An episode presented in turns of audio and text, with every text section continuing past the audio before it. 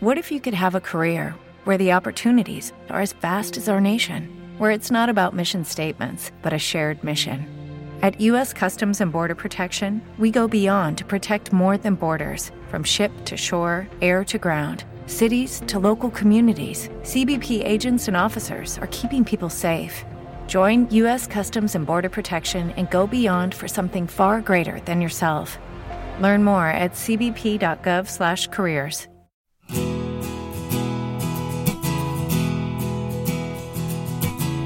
Bienvenidos a una canción a la vez.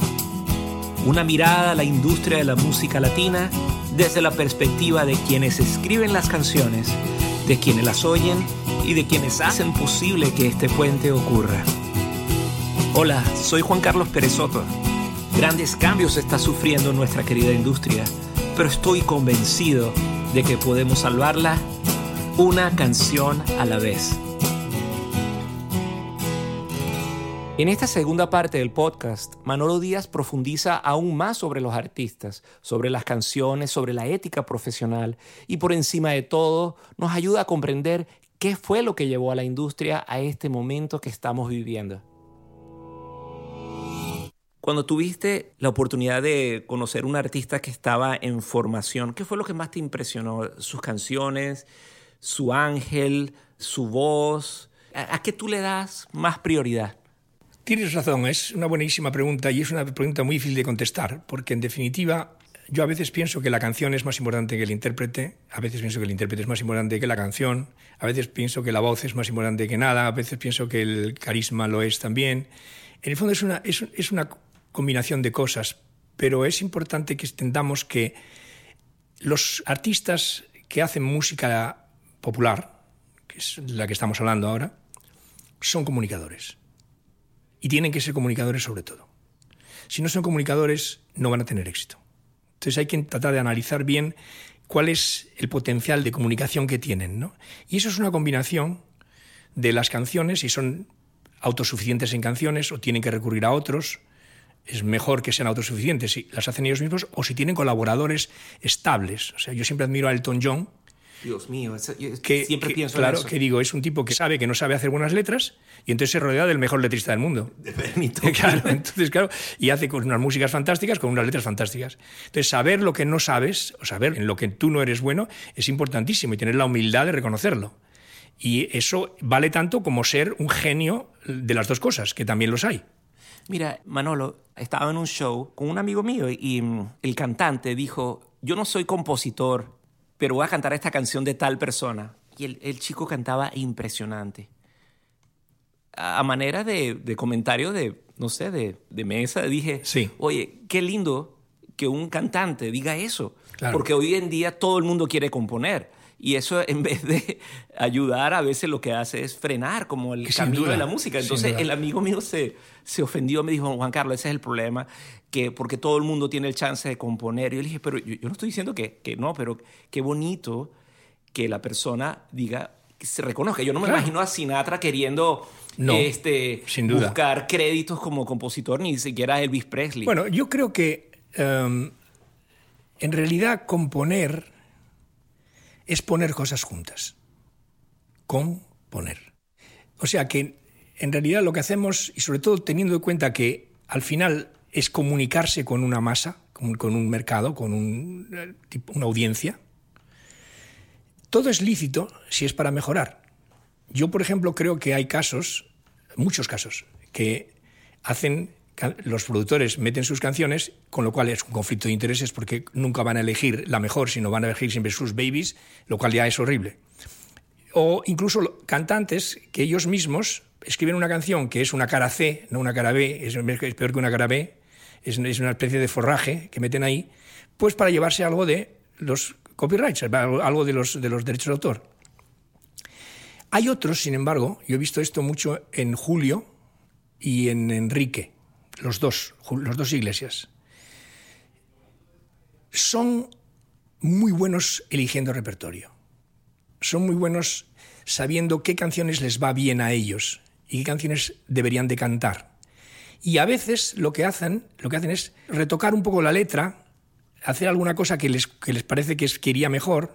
yo trabajé sobre todo muchísimo muy cerca de Julio en eso y sé que lo hacía no para ganar más dinero, sino, para el bien de la para mejorar la canción. Y, la, y las mejoraba. Y las mejoraba. Porque él sabía muy bien lo que le iba a él bien y, y tenía una visión muy clara de lo que él proyectaba. Entonces, ah, creo que Enrique también tiene un poco de eso. O sea, al final cambian una sílaba, cambian una palabra, cambian algo y acaban apareciendo con el, en, el, en, el, nombre como autores. Pero no creo que lo hagan en este caso para ganar más dinero, para tener copyright, sino lo hacen para que el, disco tenga más potencial o para que la canción les quede a ellos más como a la medida, ¿entiendes? Oye, me, gusta también escuchar esa, ese lado. sí, pero porque es también real. Es real también, es decir, y sobre todo por eso que te decía antes, que yo creo que componer es poner cosas juntas. Al final, cuando tú compones una canción, en tu subconsciente y en tu inspiración está gran parte de tu cultura, gran parte de lo que tú has escuchado antes. Inconscientemente salen cosas que están basadas en cosas que tú conoces.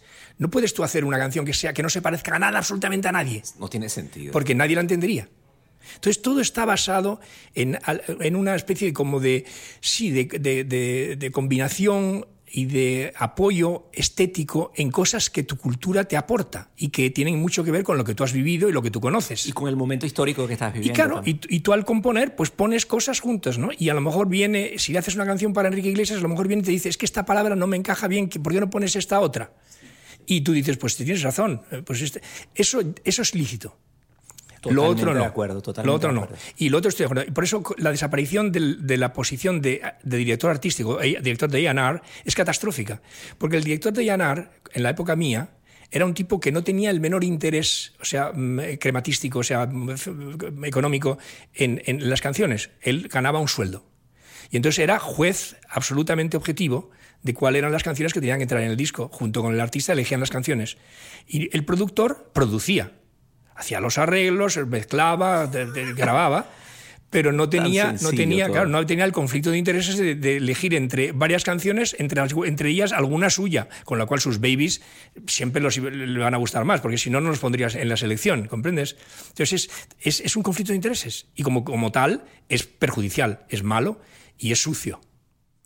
El MP3 y la digitalización de la música en general nos agarró a todos por sorpresa Incluso dentro de la misma industria llegamos a pensar que entre los más sorprendidos estaban los mismos sellos disqueros. ¿Cómo viviste este proceso al más alto nivel ejecutivo?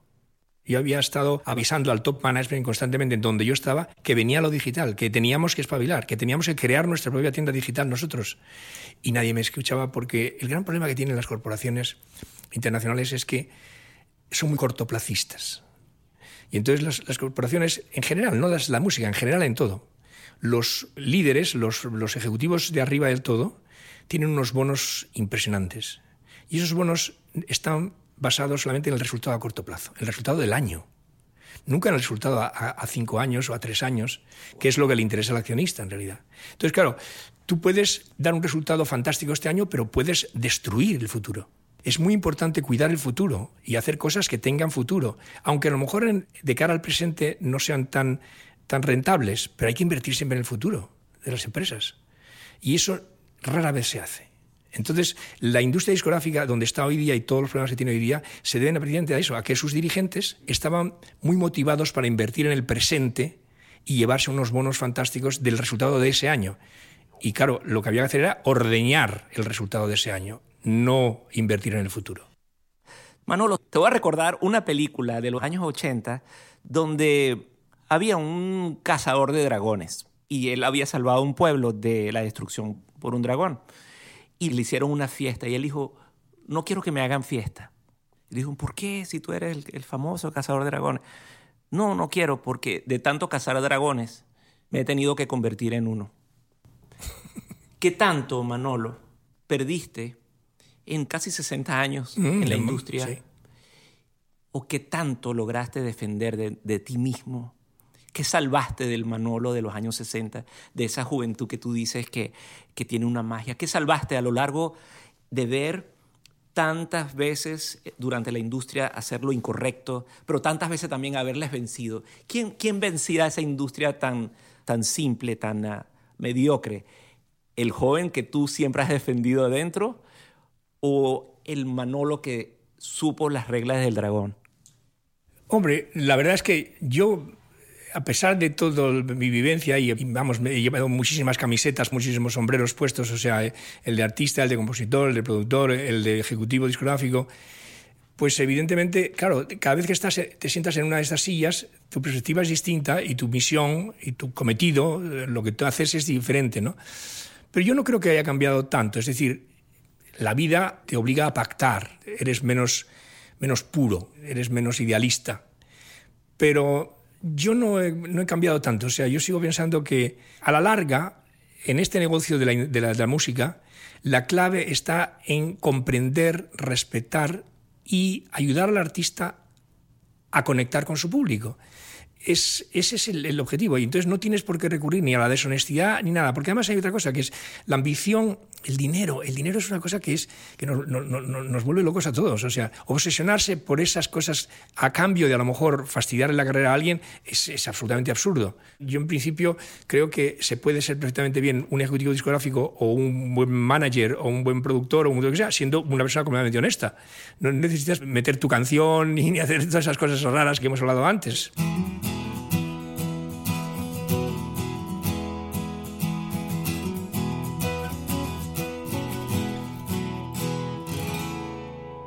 Quiero hablar de tu parte de compositor. ¿Hay alguna canción tuya que tú, bueno, ya mencionaste varias, pero, y, y, y me, me, llama mucho la atención la de, de, Niña Mujer, porque es una gran composición y una gran historia, y qué bien escrita está. Pero si tú quieres que oigamos otra canción, con mucho gusto, me gustaría ver una sugerencia tuya. Que... Es que la, el problema que tiene de Niña Mujer es que es, es que yo he contribuido a esa canción, pero no es una canción que yo considero mía. O sea, la idea es mía y contribuyo con algunas frases a la canción, tengo parte del copyright. Pero sea un poquitín como pretencioso eh, ponerla como representativa de lo que yo he hecho, porque en el fondo, aunque lo he hecho, aunque he participado en eso, es más de Julio que mía, mucho más, y de incluso Ramón Arcusa y por supuesto de Tony Renis, que la melodía es de él. Ok, entonces, tal vez una canción que tú hayas escrito en, en tu época de cantautor. Eso es lo que te decía. O sea, yo creo que hay una canción que fue censurada por um, la censura de, de, la dictadura de Franco, que se llama La Juventud tiene razón, que es una canción que, que lo que hace es pide sobre todo a, a, gritos democracia, o sea, gritar la verdad, decir la verdad. La juventud tiene razón, hay que seguir luchando por un mundo mejor donde se, donde se grite la verdad, donde se diga la verdad, ¿no? Ok. Y entonces es, es una canción muy bonita que no tuvo repercusión porque fue censurada. De hecho, tuve que ir a cantarla. Una vez pasó en España en televisión porque mm, la censura no pudo controlar que yo cantase desde Lugano, en Italia. Canté a través de Eurovisión esa canción y entró en España. Y la, los españoles la pudieron oír una vez solo porque estaba censurada para radio y para televisión, ¿entiendes? Pero sí una vez pudo pasar porque hice esa especie de, de atajo, ¿no? Para, para, hacerlo. Pero es una canción que yo creo que es bonita, es como un himno y en el fondo, pues como yo en realidad mi, mi, etapa como cantante no es una etapa muy importante, sino que es una etapa complementaria, es una aventura. Yo nunca, a mí, a Manolo Díaz nunca le gustó el Manolo Díaz cantante. Ay, qué cómico. Sí, yo nunca fui fan de Manolo Díaz. Ay, qué cruel, qué cruel. Sí, porque no me gustaba muy bien lo que hacía, porque pensaba que había gente que lo podía hacer muchísimo mejor que yo, y de hecho trabajé con muchísimos que lo hacen mejor que yo. Y entonces, um, esa canción, aunque no ha sido un éxito y no la conoce nadie, o casi nadie, pues me parece que es un poco lo que me gustaría un poco enseñar en esta entrevista. Okay, okay. Entonces vamos a mostrar la canción que no pudo sonar. Que no pudo ser. que, que no la, la dejaron, no la dejaron. Que no la dejaron sonar en la voz de su autor y su intérprete Manolo Díaz.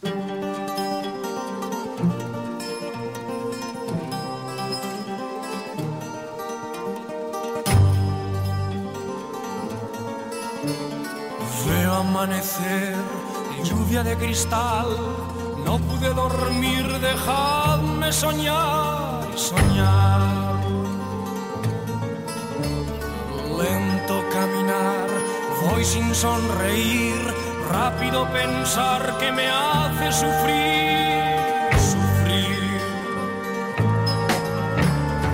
Tuve que nacer en un mundo feliz, entre gente pasiva que no quiere vivir pueblos que no sienten ningún ideal, solo espectadores sin participar, sin participar, sin participar. La juventud tiene razón, hay que seguir.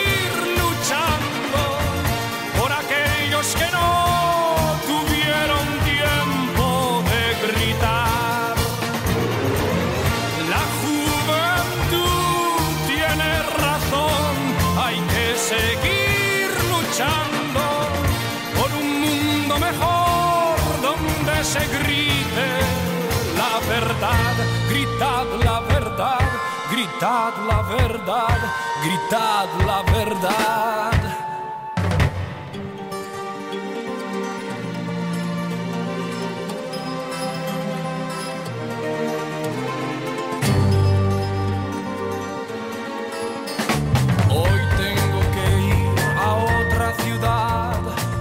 conseguir, dejadme soñar.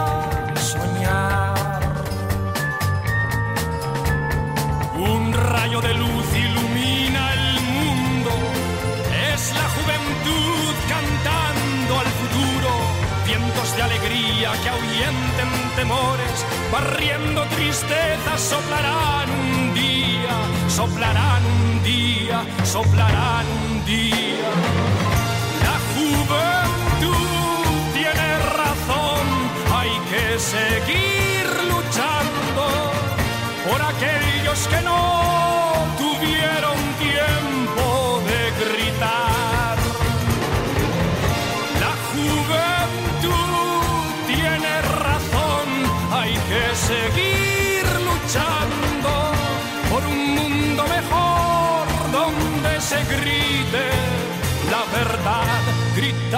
verdad, gritad la verdad gritad la verdad.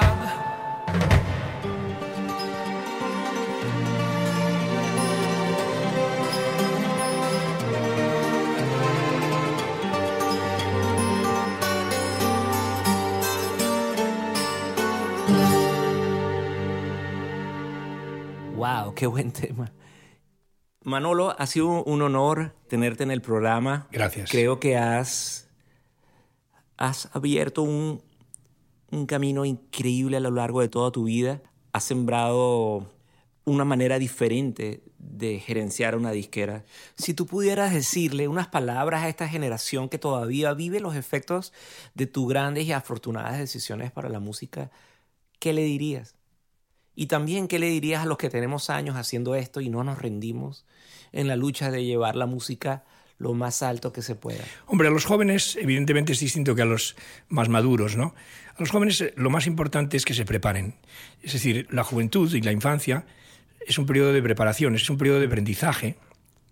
Y yo creo que en ese periodo de aprendizaje también es muy importante el formarse académicamente, o sea, aprender lo más que se pueda de todo. Si quieres dedicarte a la música, intenta estudiar música porque siempre te va a ayudar, nunca te va a perjudicar el talento nos lo da Dios o nos lo da nuestro nacimiento y ese pues venimos con él y no tenemos que hacer nada con él. Pero si queremos optimizarlo, si queremos maximizarlo, es bueno educarnos.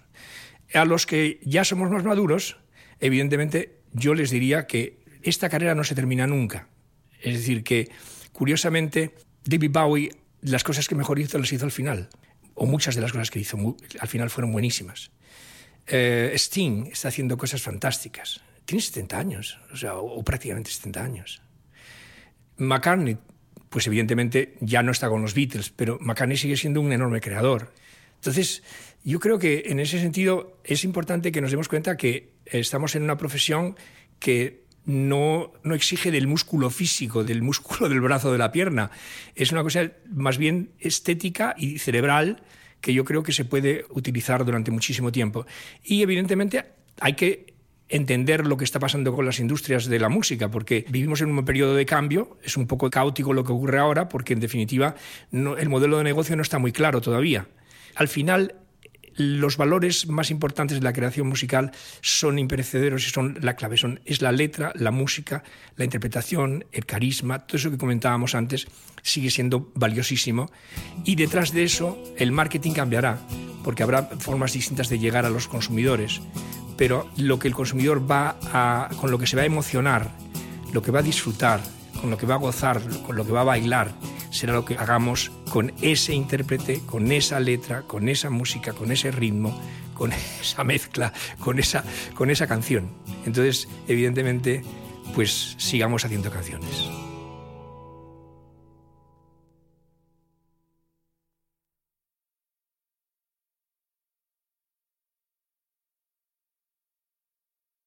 As a new Western Union customer, you can enjoy a $0 transfer fee on your first international online money transfer. Send money to your family and friends back home the fast, easy, and reliable way. Visit westernunion.com or download our app today to get started, and your first transfer fee is on us. FX gains apply, not available for credit cards and transfers to Cuba. Services offered by Western Union Financial Services Inc. and MLS 906983 or Western Union International Services LLC and MLS 906985.